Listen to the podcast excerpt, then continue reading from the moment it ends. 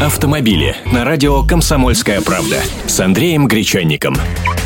Здравствуйте. Помните, было такое выражение на закате советской эпохи «с человеческим лицом»? Так вот, отделение столичной ГИБДД решили обрести человеческое лицо. В регистрационных и экзаменационных подразделениях появятся консультанты, чтобы помогать автовладельцам или кандидатам в водители. Люди в красных жилетах со специальным логотипом должны будут объяснять посетителям, как можно поставить машину на учет или снять ее с учета, как записаться на экзамен, отвечать на другие вопросы автомобилистов и выдавать талончики на место в очереди. Сейчас, как известно, в некоторых подразделениях скапливаются громадные массы народу, и пронырливые жучки умудряются продавать место в очередях. Красные жилеты и с ними должны будут бороться, а в случае чего жаловаться даже самому высокопоставленному начальству. Поэтому в консультанты обещают отбирать только опытных офицеров МВД, причем только девушек. К ним за помощью обращаются охотнее, чем к мужчинам.